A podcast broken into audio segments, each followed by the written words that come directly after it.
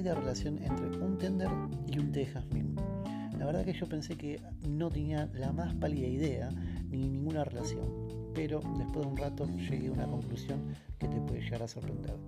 Nos seguimos encontrando a través de arroba Dusty05 en Instagram como Dusty en el canal de YouTube y en Twitter con el hashtag Un Simple Podcast donde ahí me puedes decir lo que tengas ganas y yo te lo voy a responder en el otro blog podcast de Un Simple Podcast. Así que prepárate.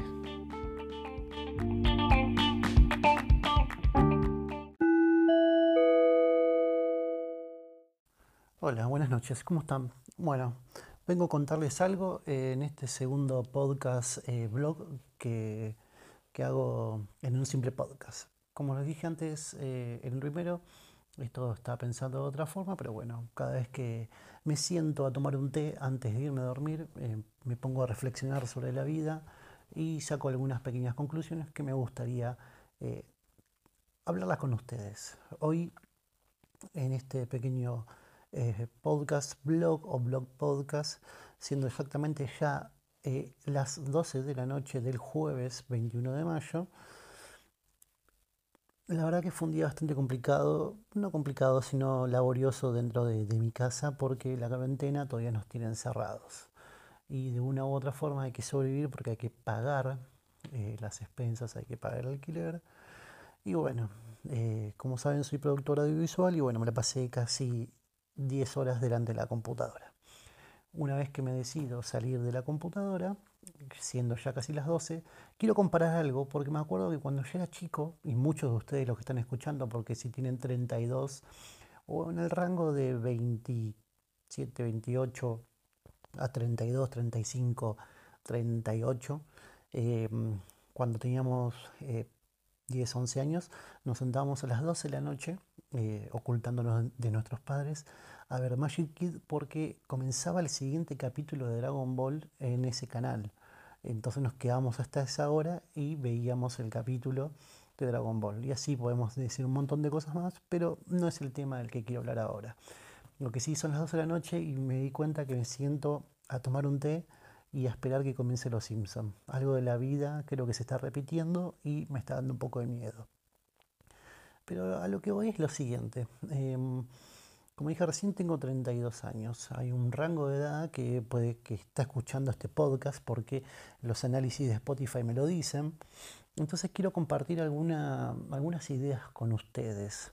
Mientras me estoy tomando mi té de, ya les digo, tengo acá. Este es mi té de Tarahui de jazmín y proviene de las más refinadas tradiciones orientales, la combinación de té verde con pétalos de jazmín da como resultado una infusión fragante y cristalina que si disfrutas es mejor tomarlo sin leche. Eso lo acabo de leer, pero sí le puedo decir que el té hasta ahora, antes de ir a dormir, es relajante, aunque tenga teína, y eso te puede llevar un poquito más a acelerar el pulso cardíaco, a flashear un par de cosas raras, porque no les pasa a ustedes que cuando si van a dormir es el momento que todos tenemos sueño. O sea, tenemos 32 años, ya tenemos sueño y vamos a la cama y no nos dormimos, porque es el momento más atroz donde la mente empieza a caminar, a caminar, a caminar, a caminar y te haces un montón de reflexiones y decís, me tengo que dormir porque la vida es muy corta y me estoy acercando a la muerte. Cuestión que cuando te dormís te das cuenta que son las 8 de la mañana y decís, ¿qué hago despierto? cuando uno en su adolescencia quería dormir hasta las 2 o 3 de la tarde. Pero bueno, em, lo que me trajo a reflexión este té que tiene que ver, porque así se va a llamar el título, así va a ser el título de este podcast, de este Blood Podcast, que el té y el tender. Sí, estoy hablando del tender de la ropa. El tender de la ropa eh, puede ser bueno, como puede ser malo, como puede ser muy, muy, muy eh,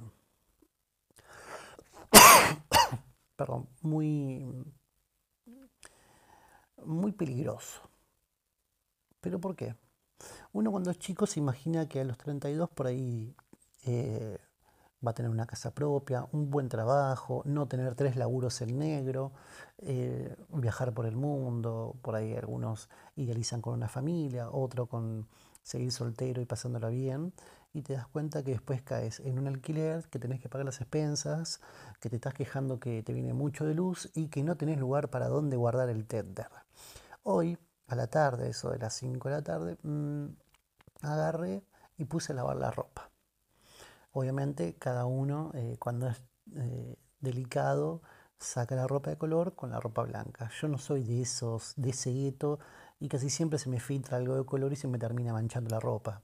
No sé ustedes, si, si son de eso me lo pueden decir con un hashtag en un simple podcast que los voy a estar leyendo en Twitter o si no a través de arroba dasti05 eh, me lo envían por privado o me lo comentan en la portada del podcast que voy a estar publicando dentro de un ratito porque esto como se graba se va. Em, descubrí que, bueno, eh, el clima a veces te juega en contra. Yo la verdad no soy de mucho mirar el clima ni en el celular ni en la tele. Entonces me dispuse a lavar la ropa, separé todo, puse a lavar ropa, eh, modo económico, que tarda menos, gasta menos agua y limpiaba razonablemente bien la ropa. Terminó lavar ropa, descolgué y miro hacia el cielo y estaba goteando. dije, bueno, hoy la ropa se va a secar dentro de la casa. Tengo un patio pequeño, muy pequeño, y donde me queda mejor poner la ropa en el cuarto no entra el tender. No es el tender que tiene alas a los costados, sino es el tender que tiene las rejillas y nada más, que tiene una sola que se abre y se cierra y no tiene alitas. El de alitas está más copado, está más bueno, pero más caro.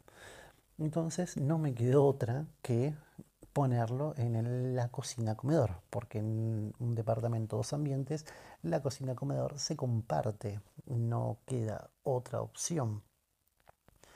Cuando me senté a tomar el té, me di cuenta lo realmente que qué feo que queda a la vista ver toda la ropa, ver tus propios boxers colgando mojados, tus remeras mojadas y el trapo eh, que usas para cocinar manchado de aceite o manchado de cualquier tipo de color que no sale por algún alimento que es muy fuerte. En este caso es la salsa de tomate, por ejemplo, lo que lo estoy viendo ahora.